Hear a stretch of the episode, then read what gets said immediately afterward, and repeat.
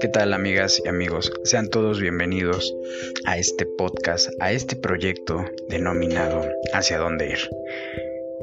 Este proyecto surge con la iniciativa, la idea, la premisa de tener espacios de diálogo en los cuales se puedan compartir vivencias, anécdotas, consejos que en algún caso específico le han funcionado a las personas e invitados que presidirán este podcast, incluidos un servidor, el Osvaldo, quien a través de estas charlas buscaremos transmitir esas enseñanzas que desde nuestro punto de vista personal a nosotros nos han funcionado. Ya sea sueños, las necesidades, errores, disciplina, cualquier consejo, cualquier vivencia que en nosotros o nuestro ejercicio nos hayan funcionado, se las compartiremos y se las transmitiremos desde nuestro punto de vista, esperando que de todo esto algo te pueda llevar, algo te pueda servir y eso es lo que al final del día hará que esto valga la pena. Pues bien, todos los días nos levantamos y muchas veces nos realizamos una pregunta, pero pocas veces la comprendemos al 100%. Y es hacia dónde ir. Pues pasa que nos la mayoría del tiempo hablo desde mi punto de vista y desde mi vivencia. Paso mucho tiempo o pasaba mucho tiempo sin detenerme a preguntarme a mí hacia dónde quería ir hacia dónde iba a encauzar todos mis esfuerzos, mis trabajos, todo lo que yo hacía en el día a día, hacia dónde lo quería encauzar, hacia dónde lo quería llevar, hacia dónde quería ir. Y resulta que por más que hacía, por más que trabajaba, por más que avanzaba académicamente hablando, profesionalmente hablando, y en, en un ámbito personal, no sentía que que esa sensación en mi interior se fuera saciando, al contrario, sentía que iba avanzando y llegaba a un punto en el que empezaba a sentir un vacío a pesar de tener éxito en la medida que muchas veces construimos esa palabra. El éxito de cada persona es distinto, es diferente. Ah, entonces, en mi construcción de éxito para mí, aun cuando ya había obtenido esos parámetros que para mí significaban el éxito, resulta que me sentía vacío, resulta que no me sentía como yo me imaginaba que iba a sentir. Y pues bien, aprendí que en ese proceso lo que debía disfrutar era el camino. Porque muchas veces llegas a la meta y aquello que te planteaste no es efectivamente como lo imaginabas. Existen dos decepciones grandes a la hora de materializar, de cuando imaginamos y materializamos algo. Hay dos grandes este, sentimientos de decepción. Y es irónico porque estos dos sentimientos de decepción, uno es cuando no se logra el objetivo, con justa razón, se podría imaginar que es así, pues porque te vas a sentir fracasado, porque te vas a sentir que no lograste aquello que te propusiste, pero resulta que también cuando logras eso que te propusiste, también se siente esa sensación de desilusión. Tal vez no al momento, tal vez no inmediatamente, porque en ese momento que logras lo que te habías propuesto, estás feliz y puede ser por muchos factores. Por la sensación del momento cuando estés viviendo esa situación de éxito que para ti es esté planteada como éxito, pero al día siguiente o al paso del tiempo te preguntarás, ¿y ahora qué sigue? ¿Y ahora qué va a pasar? Porque nuestras metas, si las planificamos demasiado largas, demasiado grandes, nos frustraremos por el hecho de no alcanzarlas. Y por el contrario, si fijamos metas cortas, las habremos de cumplir fácilmente y luego la pregunta es, ¿qué sigue? ¿hacia dónde voy a ir? ¿Ahora qué voy a hacer con mi vida? Y es ahí donde nosotros todos los días, o en este caso, hablo por mí, me planteo cada meta, todos y cada uno de mis días. Mis metas van cambiando. El día de ayer mi meta era hoy grabar el podcast. este podcast que les estoy presentando. Para el día de mañana, mi meta será eh, hacer las ediciones que tenga que hacer para poder empezar a distribuir el material de este podcast. Y pasado mañana mi meta será buscar más invitados para que este podcast siga creciendo y que a la gente le parezca de interés. Y entonces mis metas van cambiando, pero van cambiando desde un punto de vista que yo ya analicé que para mí me va a funcionar, me va a servir y me va a hacer sentir satisfecho con lo que yo esté construyendo. Son tiempos difíciles definitivamente, son tiempos de de reestructuración, de cambios, de cambios en nuestro pensamiento, de cambios en nuestras ideologías, de cambios en cómo veníamos haciendo las cosas y cómo a partir de esta situación que atravesó el mundo entero, habremos de ahora de tomar, yo creo, que un poco más despacio todas nuestras decisiones, porque ya nos dimos cuenta que en un abrir y cerrar de ojos todo puede cambiar y ni la situación económica ni el alto estrato en el que nos encontremos o bajo, hablando socialmente, cambian mucho las situaciones ante una situación como esta, como una pandemia. Nos dimos cuenta que pues el dinero no fue un factor que a lo mejor ayudaba en cierta parte, pero no lo era todo. Eh, pertenecer a un grupo social alto tampoco lo fue. Nos vimos afectados todos en la medida obviamente de, en diferentes medidas, pero todos al final del día nos vimos afectados.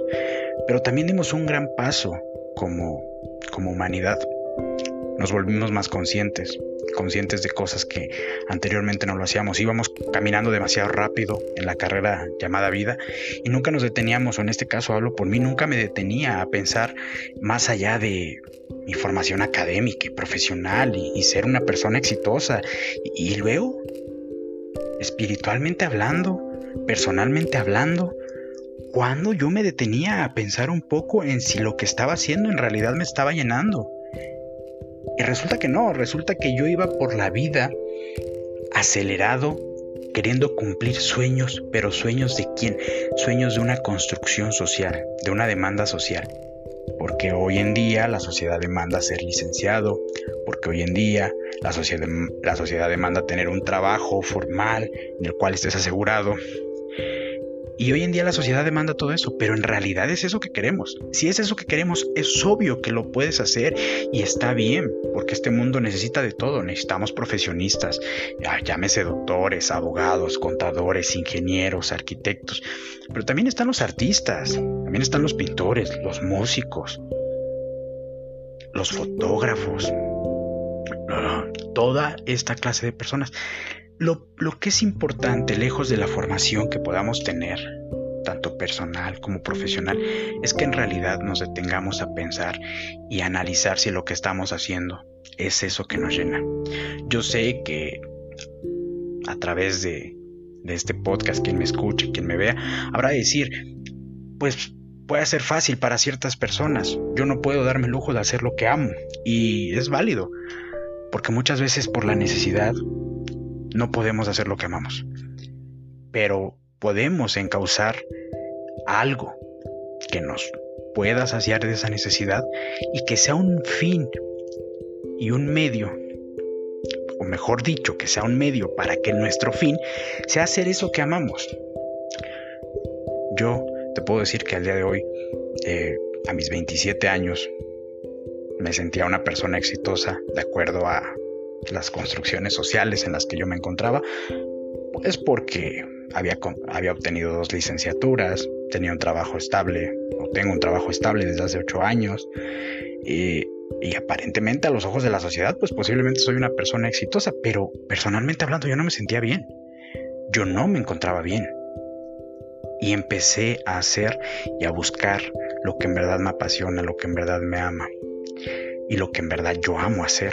Y resulta que cuando empiezas a hacer eso, no se vuelve trabajo. Suena mucho a cliché, lo sé, pero es la realidad. También hay quien dice que cuando haces lo que amas, resulta que te vuelves esclavo de ello, porque en tu trabajo tú tienes un horario, sales de ese horario y dejas de hacer ese trabajo que estás haciendo para el cual te están pagando. Pero cuando haces eso que amas, resulta que lo quieres hacer todo el tiempo y de repente te vuelves esclavo de, de eso que amas sin darte cuenta. Entonces también es algo bien importante ir analizando esa parte y estructurando ese crecimiento, esa segmentación en tu vida en la que sí haces tu trabajo, haces lo que amas, pero también te tienes un tiempo, un tiempo para agradecerte, para agradecer al universo, para agradecerle a Dios, para agradecerle a eso en lo que tú creas, en lo que tú tengas fe y agradecerle y, y agradecerte a ti mismo por lo que vas haciendo, por levantarte temprano, por empezar con un nuevo hábito bueno para ti, que para ti sea bueno, no porque la sociedad te lo diga, que a ti te llene, que a ti te haga sentir mejor y que a ti te vaya saciando ese sentimiento de vacío que muchas veces sin darnos cuenta se va acumulando día tras día.